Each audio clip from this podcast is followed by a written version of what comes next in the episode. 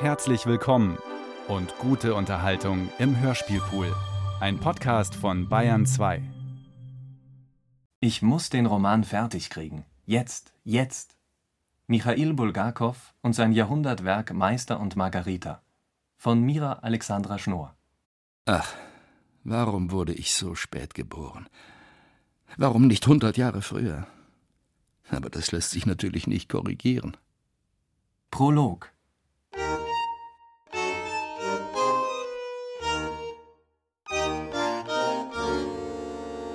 Gestern Abend am Patriarchenteich begegneten sie Satan persönlich.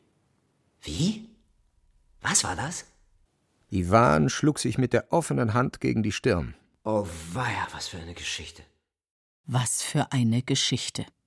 Meister und Margarita ist das berühmteste Werk des russischen Schriftstellers Michail Bulgakow. Es wurde erst 26 Jahre nach dem Tod des Autors veröffentlicht und schnell zu einem Kultbuch. Vieles macht dieses Werk zu etwas Besonderem, Einzigartigem. Zunächst seine schwierige Entstehungs- und Publikationsgeschichte, dann die kühne Konstruktion des Textes und natürlich der gleichermaßen fantastische wie tiefgründige Inhalt. Einige Stimmen. Der Schriftsteller Horst Bienek 1972. Meister und Margarita ist ein Buch, wie es nur alle Jahrzehnte einmal geschrieben wird. Vergleichbar mit Brochs Der Tod des Vergil oder Thomas Manns Dr. Faustus. Außerordentlich im Thema, kühn im formalen Entwurf, ungewöhnlich in der Sprache. Der Publizist Wilfried F. Schöller 1996. Ein Weltentwurf ist dieses erst 1966 erschienene Buch, das Bulgakow seinen Sonnenuntergangsroman nannte. Ein grandioses Strafgericht über Spießbürger und Funktionäre, Nutznießer und Speichellecker des Systems – ein fantastisches Spiel aus dem Geiste Gogols, der deutschen Romantik und Dostojewskis. Eine furiose Liebesgeschichte. Ein Epos über Gott und Teufel. Eine schwarze Theodizee. Der Historiker Karl Schlögel 2008. Ein Itinerar für eine Zeitreise zurück ins Moskau der 30er Jahre. Ein Schlüsselroman für das Russland des 20. Jahrhunderts. Es ist ein Wunderwerk aus 32 Kapiteln. Noch einmal Wilfried F. Schöller. Jedes der Kapitel weicht in seiner erzählerischen Durchführung und der Form nach vom vorherigen ab, so dass sich ein Roman aus vielen Segmenten ergibt, die wiederum auf andere epische Muster verweisen, auf die Satire, den surrealen Traum, die Irrengeschichte, die Kriminalstory, das Märchen, die Phantasmagorie, den Verwandlungszauber, den Abenteuer- und Kolportageroman, die Spukgeschichte, die Teufelsgroteske, die biblische Erzählung, das Volksbuch von Faust, den Satanskult. Aber Meister und Margarita ist noch viel mehr. Eine Liebes- und Vampirgeschichte, ein Schelmenroman und eine politische Parabel. Bulgakow, ein großer Liebhaber der Oper, vor allem des Faust von Charles Gounod, verwendete opernhafte Elemente und spielte auf die unterschiedlichsten Genres und literarischen Epochen an. Der Roman alles beginnt an einem Juninachmittag Mitte der 1930er Jahre am Moskauer Patriarchenteich, an dem zwei Männer entlang spazieren.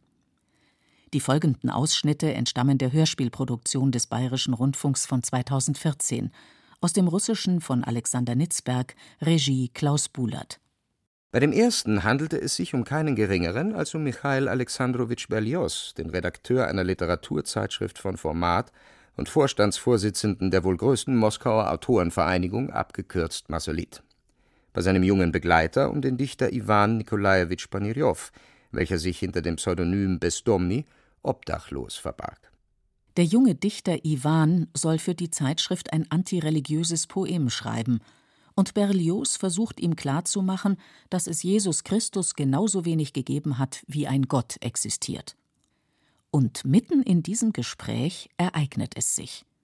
Ein merkwürdiger Herr, wahrscheinlich ein Ausländer, denkt Iwan, setzt sich zu den beiden auf die Bank und mischt sich in ihr Gespräch ein. Habe ich richtig gehört? Sie behaupten, dass Jesus nicht existierte. Äh, Sie haben ganz richtig gehört. Das waren meine Worte. Und Sie sind mit Ihrem Gesprächspartner einer Meinung. Aber 100 Pro. Das ist ja entzückend. Entzückend deswegen, weil es dem Fremden, der sich später als Wohland, Professor für schwarze Magie, vorstellen wird, die Gelegenheit verschafft, im Verlauf der folgenden Tage den Gegenbeweis anzutreten. Wenn es nun Gott nicht gibt, wer, möchte ich wissen, lenkt die Geschicke des Menschen und überhaupt dieser Welt? Na, der Mensch selbst. Ein Irrtum, wie Berlioz kurz darauf am eigenen Leib erfahren wird. Wohland wird beweisen, dass Jesus existierte. Schließlich war er selbst in Jerusalem dabei, als Pontius Pilatus Jesus verhörte, verurteilte und kreuzigen ließ. Er wird beweisen, dass es den Satan gibt, und er wird mit seinem teuflischen Gefolge Moskau gehörig durcheinanderwirbeln. Damit sind schon zwei der drei Handlungsstränge des Romans genannt. Eine satirisch-groteske Teufelsgeschichte im Moskau der Stalinzeit und eine historische Erzählung, die in Jerusalem spielt, das von Bulgakow Jerusalem genannt wird. Im Zentrum dieses Stranges stehen Pontius Pilatus und Jesus Christus, der bei Bulgakow Jeshua ha-Nosri heißt. Diese Erzählung ist ein Roman im Roman, der in drei Abschnitten auf das ganze Buch verteilt ist. Geschrieben hat ihn ein Schriftsteller ohne Namen, im Roman durchweg der Meister genannt. Seine Geschichte und die der großen Liebe der titelgebenden Margarita zu ihm, dem Meister, bildet den dritten Handlungsstrang. Das klingt schon recht komplex, aber Meister und Margarita ist ein wahres Opus Magnum, das noch viele weitere Erzähllinien, Motive und Anspielungen äußerst kunstvoll ausführt und ineinander montiert. So spiegelt sich zum Beispiel das Schicksal Jeschua ha-Nosris, der verhört und gekreuzigt wird, in der Geschichte des Meisters, der von sowjetischen Literaturfunktionären und andeutungsweise der Geheimpolizei gebrochen wird und in ein Sanatorium flüchtet. Und die Geschichte des Meisters spiegelt biografische Elemente aus dem Leben des Autors, des Schriftstellers Michail Bulgakow. Biografisches 1 Auf dem weiten Feld der russischen Literatur war ich in der UdSSR der einzige literarische Wolf. Man gab mir den Rat, mir den Pelz zu färben. Ein törichter Rat. Ob gefärbt oder geschoren, ein Wolf wird nie wie ein Pudel aussehen. Man hat mich wie einen Wolf behandelt. Man jagte mich in einem umzäunten Hof nach allen Regeln der Literaturhatz. Michail Afanassjewitsch Bulgakow in einem Brief an Josef Stalin. Die längste Zeit seines Schriftstellerlebens wurde Bulgakow nicht gedruckt, seine Stücke wurden nicht aufgeführt. Dennoch schrieb er nachts in seiner knapp bemessenen freien Zeit und schuf so ein umfangreiches Werk aus vier Romanen, zahlreichen Erzählungen, etwa einem Dutzend Theaterstücken und vielen Essays und Glossen.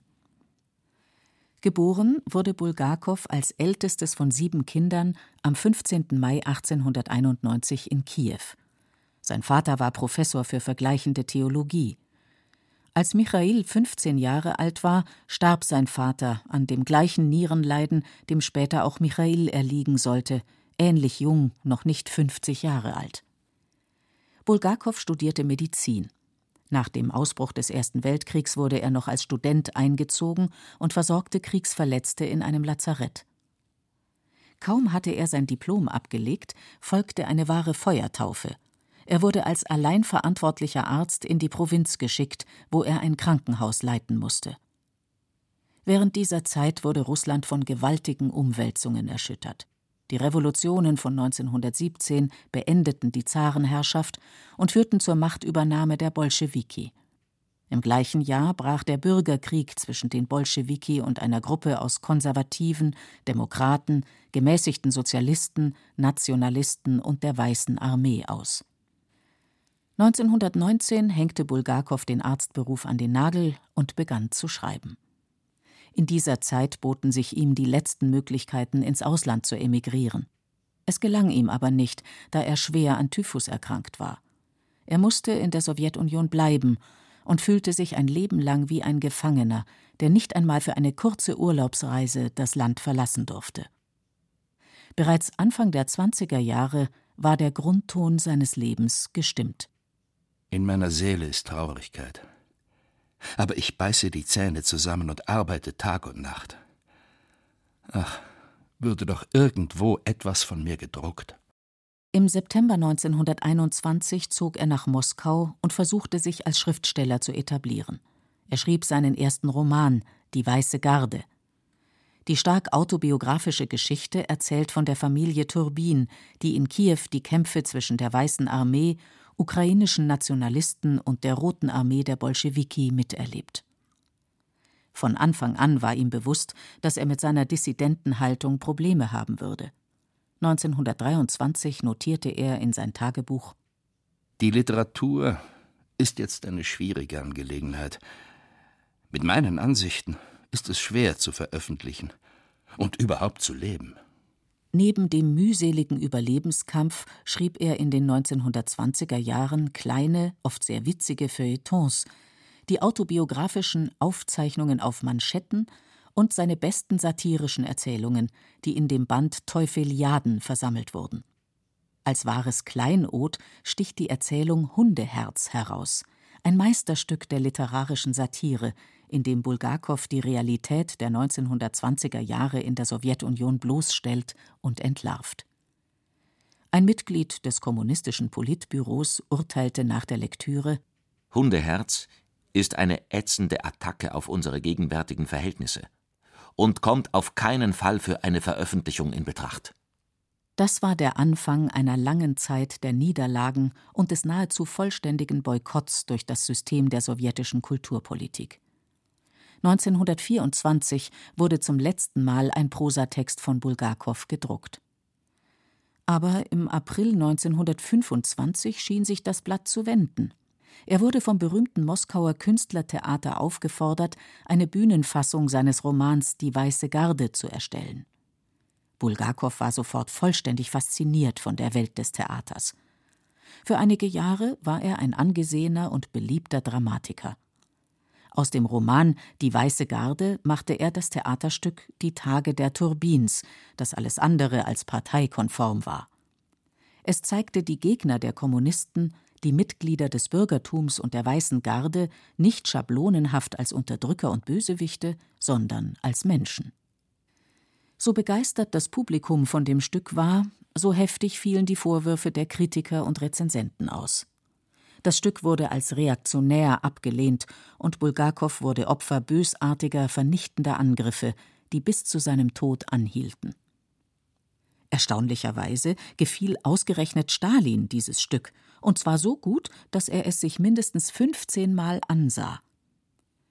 Diese eigenartige Bewunderung führte dazu, dass sich Bulgakow für einen von Stalin geschätzten Künstler hielt, obwohl er sich in keiner Weise den Bolschewiki anbiederte. Dennoch verschlimmerte sich seine Lage stetig. 1926 fand der brutalste Eingriff in seine Privatsphäre statt. Die GPU, die Geheimpolizei der Sowjetunion, führte eine Hausdurchsuchung bei ihm durch und beschlagnahmte seine Tagebücher und das Manuskript von Hundeherz. Ab 1929 trat dann ein vollständiger Boykott seiner Stücke ein. Keines wurde mehr aufgeführt. Dadurch geriet er immer mehr in finanzielle Not.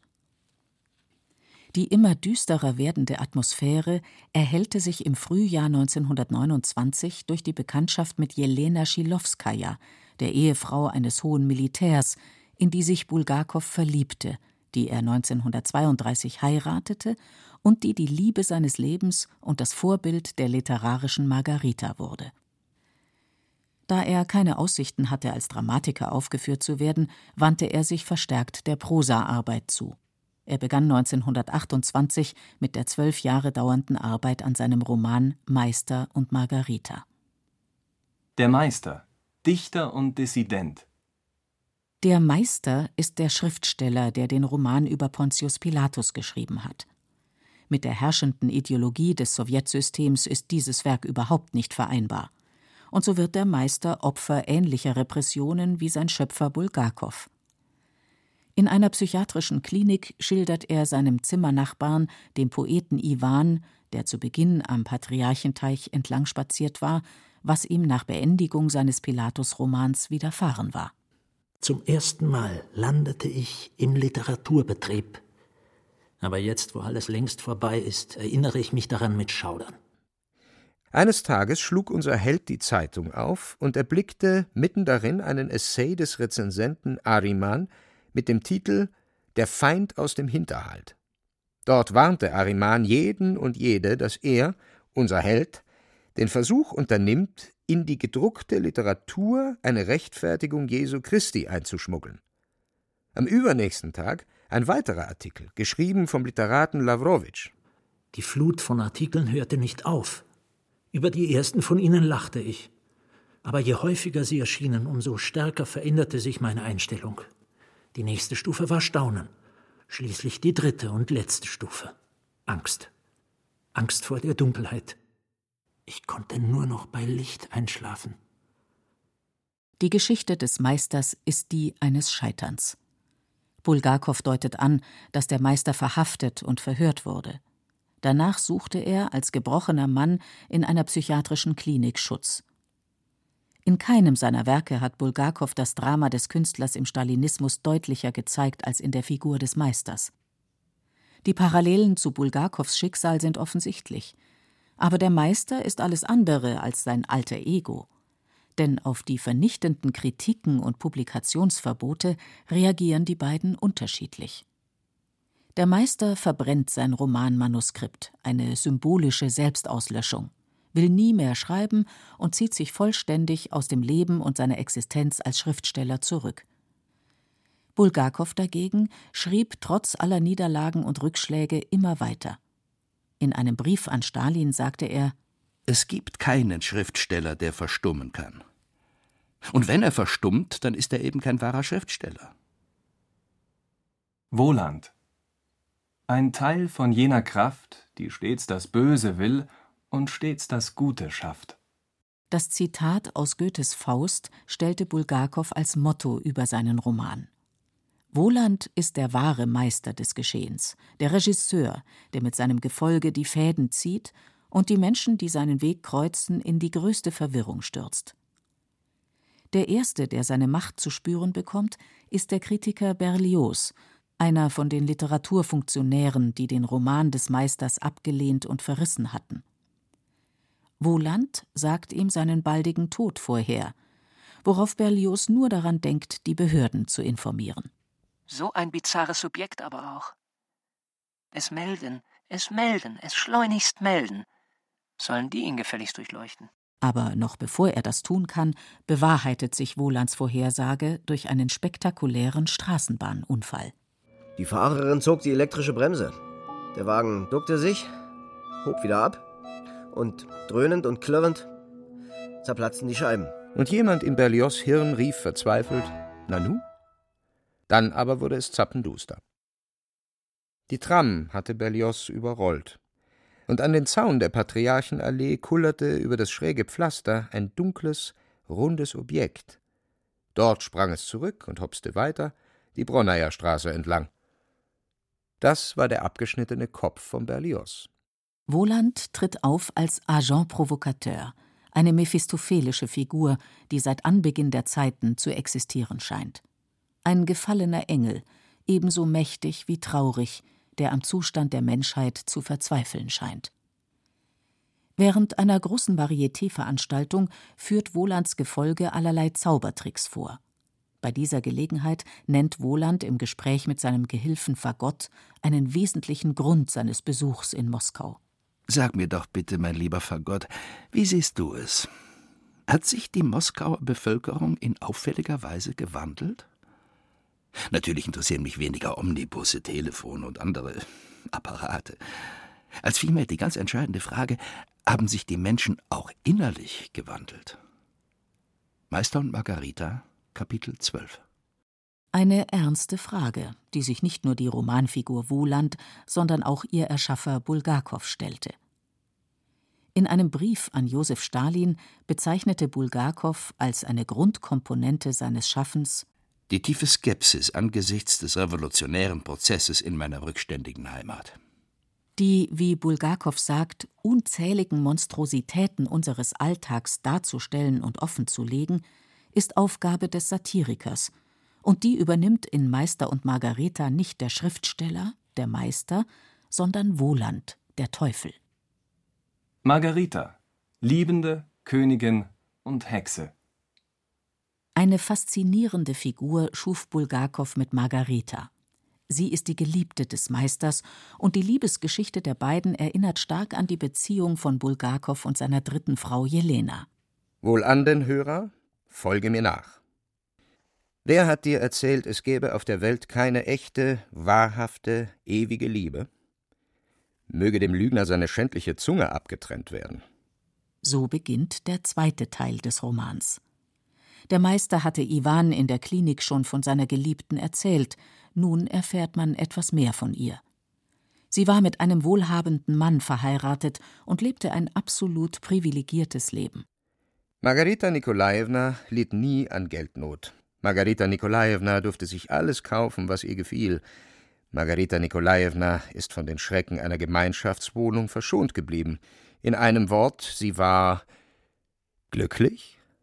Nein, nicht eine Sekunde lang. Ihr Götter, ihr Götter. Was wollte sie denn? Ich weiß es nicht. Es ist mir ein Rätsel. Sie wollte ihn, den Meister, sonst nichts. Keine gotische Villa, keinen Garten, kein Geld. Sie liebte ihn und sagte die Wahrheit. Zunächst erscheint sie als treue Geliebte, die dem Meister zu literarischem Ruhm verhelfen und ihn, als das scheitert, schützen und erretten will. Aber Margarita ist sehr viel mehr. Sie ist die vielschichtigste Figur des Romans.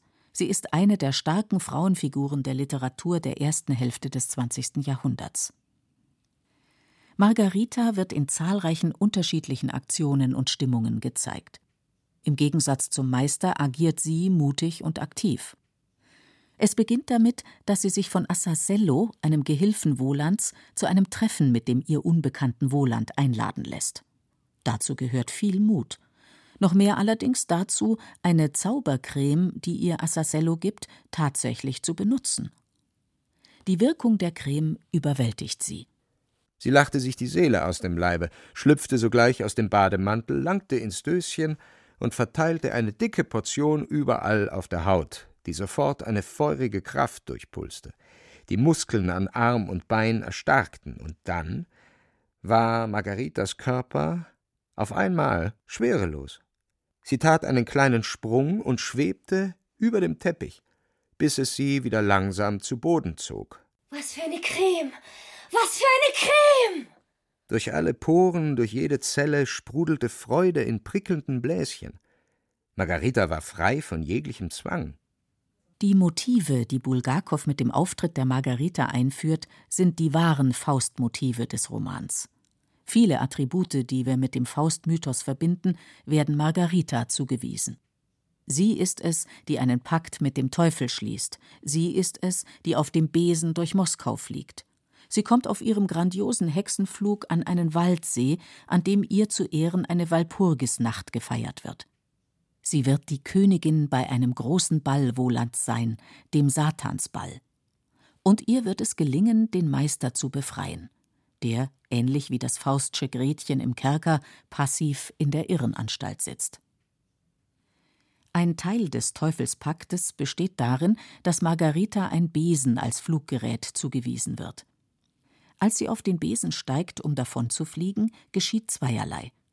Sie lässt ihr reales Leben als gut situierte Gattin eines angesehenen Sowjetbürgers hinter sich um sich ohne jegliche Sicherheiten in etwas völlig Unbekanntes, Neues, vielleicht sogar Gefährliches zu stürzen.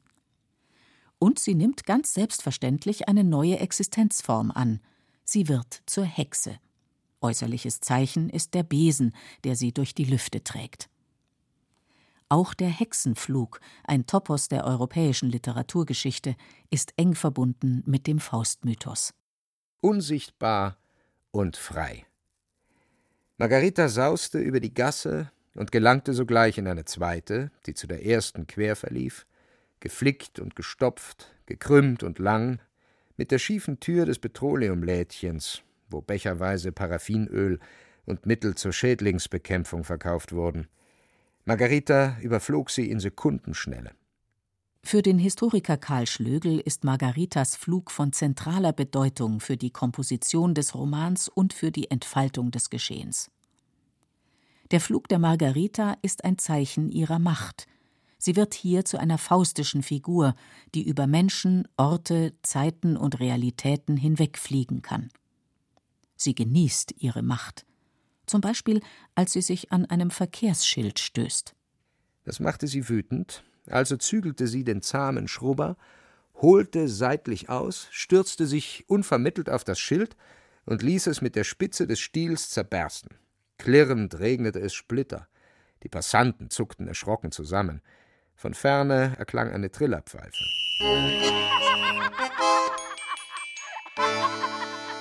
Kurz darauf verwüstet sie in einer wahren Orgie die Wohnung eines der Kritiker, die das Werk des Meisters verrissen hatten. Mit diesem symbolischen Akt stellt sie die Macht der sowjetischen Kulturbehörden in Frage. Unsichtbar und frei.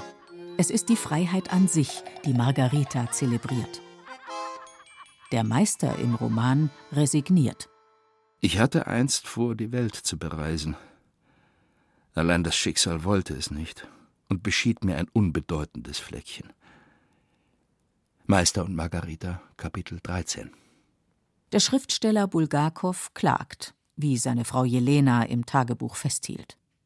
Mischas Wunderpunkt, ich bin ein Gefangener. Nie wird man mich hier herauslassen. Nie werde ich die Welt sehen.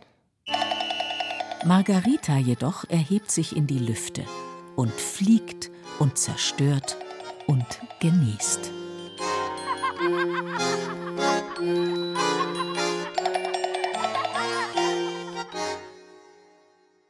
Biografisches 2 Bulgakow begann 1928 mit Meister und Margarita. Erst kurz vor seinem Tod 1940 brach er die Arbeit am Roman ab. In den zwölf Jahren, in denen er sich intensiv mit dem Text beschäftigte, entstanden bis zu acht Fassungen. Ab 1933 führte Bulgakows dritte Frau Jelena Sergejewna ein Tagebuch. In ihm hielt sie fest, wie Bulgakow trotz immenser Arbeitsbelastung als Regieassistent im Künstlertheater und später als Librettist und Dramaturg im Bolschoi-Theater unaufhörlich an eigenen Texten schrieb. Welche Niederlagen und Rückschläge er überwinden musste, wie sehr er unter seiner Situation litt. Zum ersten Mal wird Meister und Margarita am 27. September 1933 erwähnt. Mischa las neue Kapitel aus dem Teufelsroman vor, die in den letzten Tagen oder besser Nächten entstanden sind. Bulgakow war sich bewusst, in welche Gefahr ihn sein Text bringen konnte. Mehrmals verbrannte er Teile des Manuskripts, da er weitere Hausdurchsuchungen fürchtete. Auf die Atmosphäre aus Angst und Bedrohung, Zurücksetzung und Hass reagierte er mit massiven physischen und seelischen Symptomen. Einem Bekannten schrieb er Ich habe Angst, auf die Straße zu gehen. Ich kann nicht schreiben. Menschen ermüden und erschrecken mich. Den Anblick einer Zeitung kann ich nicht ertragen und bewege mich außerhalb des Hauses mit Jelena Sergejewna eingehakt, sonst müsste ich sterben. Wie groß der Druck war, der auf Bulgakow lastete, zeigt exemplarisch das Drama um sein Theaterstück über den französischen Theaterdichter Molière. 1930 wurde das Stück vom Moskauer Künstlertheater angenommen. Was dann geschah, war an Absurdität kaum zu übertreffen. Mehr als fünf Jahre dauerten die Proben. Bulgakow musste den Text ständig verändern. Am 16. Februar 1936 fand endlich die Uraufführung statt. Sie war ein großer Erfolg. Doch drei Wochen nach der Premiere erschien in der Pravda ein anonymer Verriss. Als wir das lasen, sagte Mischa, das ist das Ende von Molière. Und so war es. Das Stück wurde sofort abgesetzt nach sieben Vorstellungen und mehr als fünfjähriger Proben- und Umarbeitungszeit. Das war das perfide System Stalins. Eine Ablehnung wurde nicht gerechtfertigt, sondern in der Pravda erschien ein gehässiger anonymer Artikel, und damit war das Schicksal des Werkes und manchmal auch des Verfassers besiegelt. Seine ausweglose Situation kommentierte Bulgakow sarkastisch. Ich habe inzwischen mehr als einmal die verdächtig salbungsvolle Stimme gehört. Das macht nichts. Nach ihrem Tod wird das alles veröffentlicht. Ich bin sehr dankbar, versteht sich.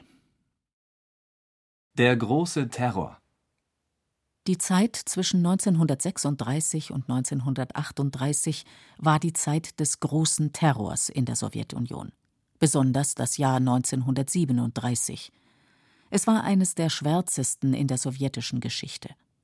Zahlreiche Bekannte Bulgakows, Intellektuelle, Schriftsteller, Künstler, Musiker, aber auch alte Parteimitglieder und treue Kommunisten wurden verhaftet, verbannt oder getötet.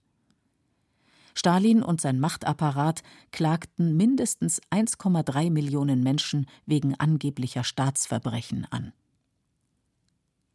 Da es jeden jederzeit treffen konnte, herrschte eine allgemeine Verunsicherung. Aus Angst, selbst verhaftet zu werden, wurden viele zu Denunzianten. In seinem Buch Terror und Traum Moskau 1937 zeigt der Historiker Karl Schlögel auf, wie Bulgakow die Atmosphäre und die Realität dieser Zeit in seinen Roman einarbeitete. Es gehörte zur Praxis der GPU, der sowjetischen Geheimpolizei, dass nachts ein schwarzer Wagen vor einem Haus hielt. Bewohner einer bestimmten Wohnung wurden daraufhin aus dem Bett geklingelt und mitgenommen. Das plötzliche Verschwinden von Menschen war ein alltägliches Phänomen, das Bulgakow in Meister und Margarita zu einer, wie Schlögel es nennt, Verschwindensgroteske in der Wohnung Nummer 50 verdichtete.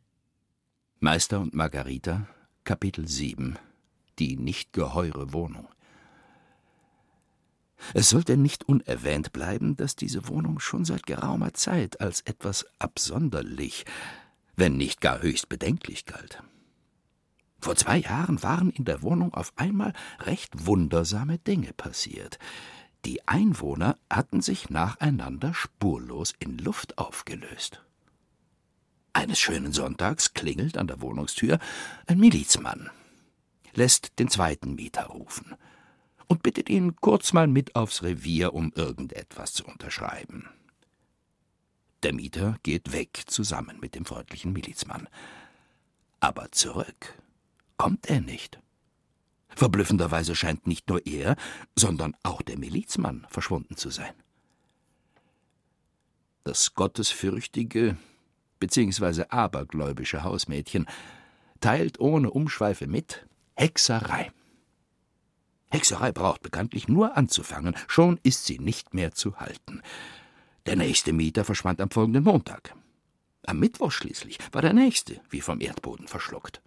Daraufhin verschwinden noch weitere drei Personen. Bulgakows Zeitgenossen wussten genau, um was für eine Zauberei es sich da gehandelt hatte. Auch auf die Schauprozesse, Hinrichtungen und Verbannungen, die in der Zeit des großen Terrors stattfanden, spielt Bulgakow an. Er wählt dafür mehrmals das Stilmittel des Traums. Eine Figur des Romans träumt davon, sich während eines Schauprozesses verantworten zu müssen, weil sie im Besitz unerlaubter Devisen ist. Und Margarita, die zunächst nicht weiß, wo der Meister verblieben ist, träumt die wahrscheinlichste Erklärung. Sie sieht ihn verbannt an einem Ort, der an ein Arbeitslager erinnert. Eine nie zuvor gesehene Gegend, trist und trostlos. Der fahle Himmel eines gerade beginnenden Frühlings, hinter den Ästen und Gemüsebeeten eine Holzhütte. Ringsherum alles leblos, bedrückend, kein Lüftchen, keine einzige Menschenseele. Und da, man stelle sich das vor, geht die Tür dieser Holzhütte auf und an der Schwelle erscheint er selbst. Er ist ziemlich weit weg,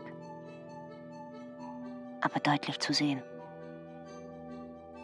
Die Haare zerzaust, das Gesicht unrasiert die Augen krank und kummervoll. Biografisches 3 Michail Afanassjewitsch ist in einer schrecklichen Verfassung, hat wieder Angst, allein auf die Straße zu gehen. Ein Tagebucheintrag von Jelena aus dem Mai 1937. In dieser Zeit las Bulgakow häufig bei sich zu Hause aus seinem Roman vor. 9. Mai 1937. Abends bei uns die Williams und Schebalin. Michail Afanassjewitsch las die ersten Kapitel seines Romans über Christus und den Teufel, gefiel ihnen unendlich. 11. Mai 1937. Michail Afanassjewitsch las einige Kapitel vor. Die Reaktion, ein Werk von gewaltiger Kraft, Interessant durch seine Philosophie, dabei spannend dem Inhalt nach und vom literarischen Standpunkt aus glänzend geschrieben. In der zweiten Hälfte des Jahres 1937 und in den ersten Monaten von 1938 überarbeitete Bulgakow die erste Fassung von Meister und Margarita. Im März 1938 schreibt Jelena Für Michail Afanassjewitsch steht jetzt der endgültige Titel des Romans fest: Meister und Margarita. Hoffnung, dass er gedruckt wird, gibt es nicht. Dennoch redigiert Michail Afanassjewitsch ihn, treibt die Sache voran, will ihn im März beenden, arbeitet in den Nächten. 3. Mai 1938. Angarski war da. Michail Afanassjewitsch las die ersten drei Kapitel aus dem Roman. Angarski sofort: Das kann man nicht drucken. Warum nicht? Es geht nicht.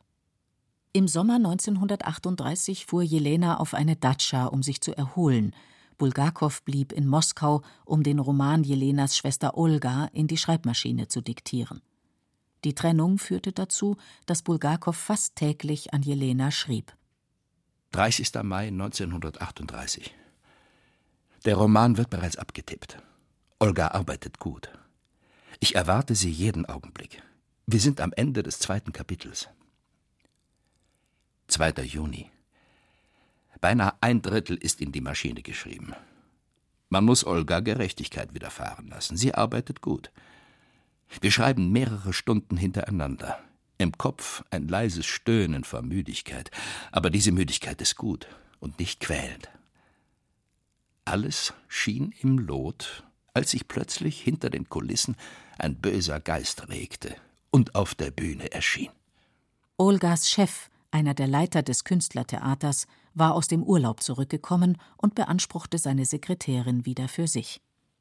Eine Pause beim Tippen, das wäre das Ende. Ich verliere den Faden, ich lasse die Maschen der Korrektur fallen, sämtliche Bezüge werden mir entgleiten. Tippen bis zum Schluss, koste es, was es wolle. Ich muss den Roman fertig kriegen. Jetzt, jetzt. 13. Juni. Diktiert wird Kapitel 21. Ich bin unter diesem Roman begraben. Alles ist durchdacht, alles ist mir klar. Ich habe mich eingeschlossen. Ich könnte nur für einen Menschen aufschließen, aber der ist nicht da. Er züchtet Sonnenblumen. Ich küsse beide, den Menschen und die Sonnenblume. 15. Juni. Vor mir liegen 327 maschinengeschriebene Seiten, rund 22 Kapitel. Wenn ich nicht krank werde, ist das Abschreiben bald zu Ende. Es bleibt das Wichtigste. Autorenkorrektur. Gründlich, aufwendig, sorgfältig. Möglicherweise müssen dann einige Seiten neu geschrieben werden. Und was kommt dann? Das fragst du noch? Ich weiß es nicht. Wahrscheinlich wirst du ihn in den Schrank legen zu meinen gemordeten Theaterstücken und wirst dich dann und wann an ihn erinnern. Allerdings kennen wir unsere Zukunft nicht. Mein Urteil über diesen Roman ist bereits gefällt. Und wenn mir am Schluss ein kleines Crescendo gelingt, so werde ich überzeugt sein, dass dieses Opus die Korrektur verdient und würdig ist, im Dunkel einer Schublade zu ruhen. Nun interessiert mich dein Urteil. Ob ich je das Urteil des Lesers erfahren werde, weiß niemand. Ach, Du kannst auf solche Entfernung nicht sehen, was dieser letzte, dieser Sonnenuntergangsroman nach einem entsetzlichen literarischen Leben aus deinem Mann gemacht hat.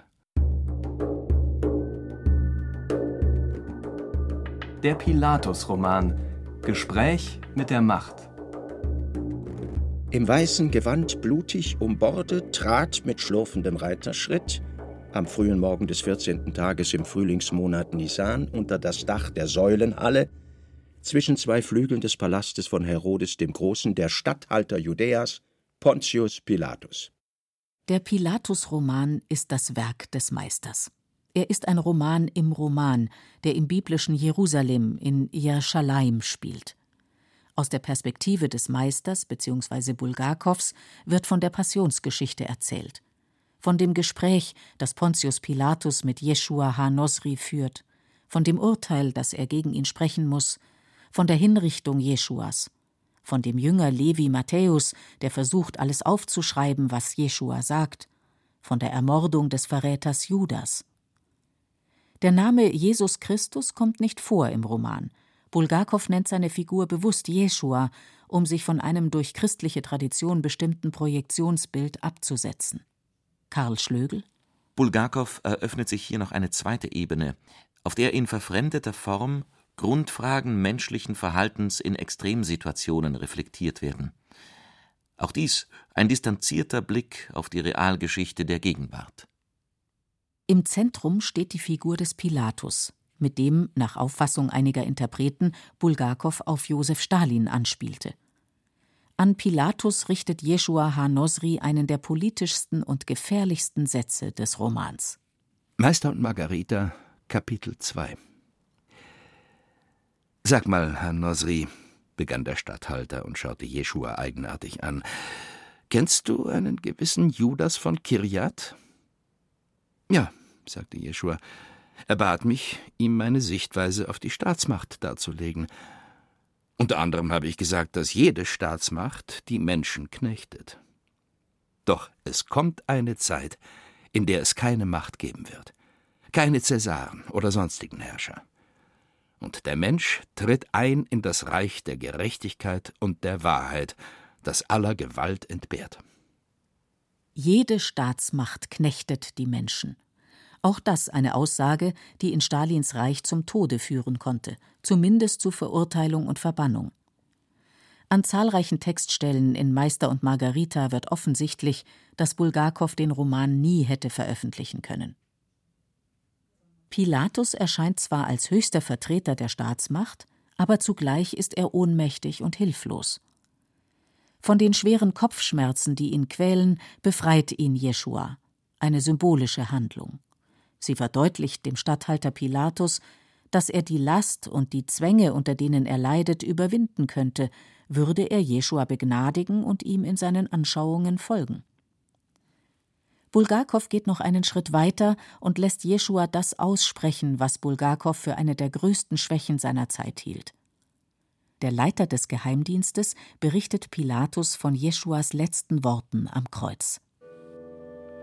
Er sagte, er sei dankbar und verurteile nicht denjenigen, der ihm das Leben raubt. Und zwar wen? fragte Pilatus dumpf. Das Hegemon hat er nicht gesagt. Das Einzige, was er noch sagte, war, eins der größten menschlichen Laster ist die Feigheit.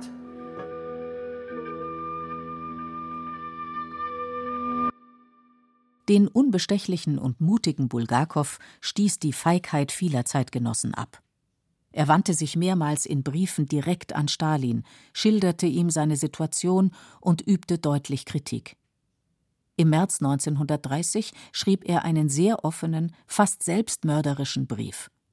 Die gesamte Presse der UdSSR und mit ihr sämtliche Institutionen, die das Repertoire zu kontrollieren haben, trachteten im Verlauf meiner gesamten schriftstellerischen Arbeit einmütig und mit außerordentlicher Wut zu beweisen, dass die Werke Michail Bulgakows in der UdSSR keine Existenzberechtigung haben. Der Kampf gegen die Zensur, wie auch immer sie beschaffen ist und unter welchem Regime auch immer sie existiert, ist für mich eine Pflicht des Schriftstellers. Ebenso wie die Forderung nach Pressefreiheit. Ich bin ein glühender Verehrer dieser Freiheit. Dies ist eine der Grundkomponenten meines Schaffens. Aber diese erste Komponente steht in enger Beziehung zu den anderen, die sich in meinen satirischen Erzählungen ausmachen lassen, den schwarzen und mystischen Farben, in denen die unzähligen Monstrositäten unseres Alltags dargestellt werden, dem Gift, das meine Sprache durchtränkt, der Schilderung der grauenhaften Züge meines Volkes. Und schließlich meine Beharrlichkeit in der Beschreibung der russischen Intelligenzia als der besten gesellschaftlichen Schicht unseres Landes. Sie ergibt sich absolut organisch für einen Schriftsteller, der durch seine Herkunft mit der Intelligenzia verbunden ist. Aber Darstellungen dieser Art führen dahin, dass ihr Autor in der UdSSR als Feind abgestempelt wird, was für ihn das berufliche und menschliche Ende bedeutet. Und so habe ich eigenhändig die erste Niederschrift meines Romans mit dem Teufel als Hauptfigur in den Ofen geworfen. Alles, was ich schreibe, hat keine Chance. Auf diesen Brief folgte nicht die Verhaftung, sondern ein Anruf. Stalin persönlich war am Apparat und fragte den völlig überraschten Bulgakow, wie dieser später schilderte: Vielleicht sollten wir Sie ins Ausland lassen. Was? Haben Sie uns sehr satt? Woraufhin der konsternierte Bulgakow antwortete, dass ein russischer Schriftsteller nicht außerhalb seiner Heimat existieren könne. Stalin beendete das Telefonat mit der Aussicht auf ein späteres Treffen. Ein Leben lang wartete Bulgakow auf ein zweites Gespräch, das nie zustande kam. Biografisches 4 Ein letzter Versuch, doch noch als Dramatiker akzeptiert und aufgeführt zu werden, endete 1939 in einer Katastrophe. Auf Anregung des Künstlertheaters schrieb Bulgakow ein Stück über den jungen Stalin. Es ist, wie die Bulgakow-Forscherin Julie Curtis darlegt, keine blinde Lobeshymne auf Stalin. Es ist ein relativ unkompliziertes historisches Stück, das Stalins Fähigkeiten als Führer zu Beginn seiner politischen Laufbahn realistisch einschätzt und sich mit den Gründen für seinen Aufstieg an die Spitze des Landes befasst. In dieses Stück setzten Bulgakow und Jelena große Hoffnungen. Aber am 15. August 1939 als sie mit dem Ensemble des Künstlertheaters ins georgische Batumi fahren wollten, um sich auf die Inszenierung vorzubereiten, kam das aus. Eine Briefträgerin betrat unser Abteil und überreichte uns ein Blitztelegramm. Mischa las es durch, las sehr lange und sagte, wir brauchen nicht weiterzufahren. Wieder war ein Theaterstück verboten worden. Die Bulgakows fuhren zurück nach Moskau. Mischa verdeckte mit der einen Hand die Augen vor der Sonne, mit der anderen hielt er sich an mir fest und sagte, wo jagen wir hin? Vielleicht dem Tod entgegen? Bulgakow spürte die ersten Symptome seiner tödlichen Erkrankung, Nierensklerose. Die ersten Anzeichen waren starke Sehstörungen. Zurück in Moskau versuchte Jelena herauszufinden, was zu dem Verbot geführt hatte. Das Stück ist im ZK auf heftige Kritik gestoßen. Es gehe nicht, dass man aus einer Persönlichkeit wie Stalin einen romantischen Helden mache. Es gehe nicht, dass man ihn in fiktiven Situationen zeige und ihm fiktive Worte in den Mund lege. Das Stück darf weder aufgeführt noch veröffentlicht werden. Nach dieser letzten vernichtenden Niederlage war Bulgakows Widerstandskraft erschöpft. Mischa ist völlig niedergeschlagen. Er sagt, das hätte ihn endgültig aus der Bahn geworfen. So schlimm war es noch nie. Die Krankheit verschlimmerte sich rapide. Innerhalb kurzer Zeit wurde Bulgakow bettlägerig. Seine letzten Wochen waren eine große Qual. Er konnte nichts mehr sehen und kaum noch sprechen. Jelena und Bulgakows Freund, der Schriftsteller Sergei Jermolinsky, waren ständig bei ihm. Bulgakow litt furchtbar. Jermolinsky erinnerte sich später. Sein ganzer Organismus war vergiftet. Jeder Muskel schmerzte unerträglich bei der kleinsten Bewegung. Er schrie, konnte den Schrei nicht zurückhalten, der mir noch heute in den Ohren gellt. Mischa korrigiert den Roman, soweit seine Kräfte reichen. Ich schreibe ihn ab. 15. Januar 1940. Am 25. Januar hat der zweite sehr starke Krankheitsschub eingesetzt, der sich in immer heftiger werdenden Kopfschmerzen äußerte, gegen die keinerlei Schmerztabletten mehr halfen, und in neu auftauchenden Schmerzen in der Bauchgegend, in Brechreiz und Schluckauf. Mit einem Wort, ein schwererer Krankheitsschub als der erste. 10. März 1940, 16.39 Uhr. Mischa ist tot. Michail Afanassjewitsch Bulgakow starb im Alter von 48 Jahren und zehn Monaten.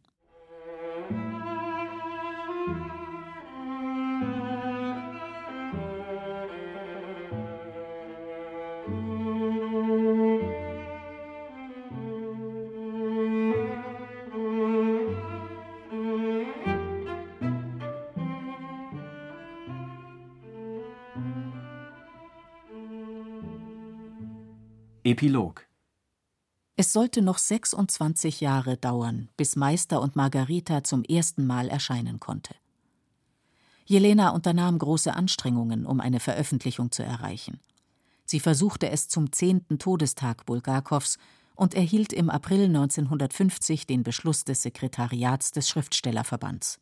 Gegenwärtig ist auf eine Auflage der Werke Bulgakows zu verzichten. Daraufhin nahm sie die Sache in die eigene Hand und begann, wie Jamolinski schildert, mit einer eigenen, selbst getippten Gesamtausgabe. Lena tippte Tag ein, Tag aus. Niemand drängte sie zur Eile, aber sie wollte schnellstens fertig werden. Sie schrieb sämtliche Stücke und Romane ab. Sie suchte aus den Zeitungen und Gewerkschaftsblättchen der 20er Jahre seine alten Feuilletons und Erzählungen heraus. Am 5. März 1953 starb Stalin. In den nächsten Jahren kam es zu einer Auflockerung der strengen Zensur. Die Tauwetterperiode hatte begonnen. Doch es sollte bis Mitte der 1960er Jahre dauern, bis der Durchbruch kam. 1966 und 67 wurde Meister und Margarita erstmalig mit Kürzungen in zwei Heften der Zeitschrift Moskwa abgedruckt. Und der Erfolg war wie eine Explosion. So Sergei Jermolinski. Der Name Bulgakow verursachte einen Aufruhr wie ein plötzlicher Wirbelsturm. Das war keine verspätete Rehabilitierung. Das war das verblüffende Erscheinen eines großen, einzigartigen Schriftstellers, den die Leser bislang gar nicht gekannt hatten.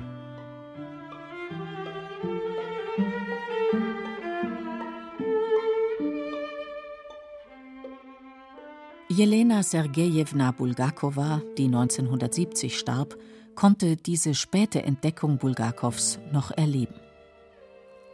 Der vollständige Abdruck von Meister und Margarita erfolgte 1973 in einer einbändigen Ausgabe zusammen mit Die Weiße Garde und dem Theaterroman. Dieser Band wurde sogleich zu horrenden Preisen auf dem Schwarzmarkt verkauft. Der Kult um Bulgakow hatte begonnen, und es trat ein, was der Teufel Woland dem Meister vorhergesagt hatte. Aber glauben Sie mir, mit Ihrem Roman werden Sie noch manche Überraschung erleben. Die Strapazen sind nun vorbei. Postskriptum. Trotz allem, wie sehr man sich auch darum bemüht, sich selbst zu erwürgen. Den Griff nach der Feder kann man sich unmöglich abgewöhnen. Ich muss den Roman fertig kriegen. Jetzt, jetzt. Michail Bulgakow und sein Jahrhundertwerk Meister und Margarita von Mira Alexandra Schnorr mit Beate Himmelstoß, Martin Umbach, Katja Schild, Johannes Hitzelberger, Benedikt Schregle. Technik Fabian Zweck. Realisation Mira Alexandra Schnorr. Produktion Bayerischer Rundfunk 2014. Redaktion Katharina Agathos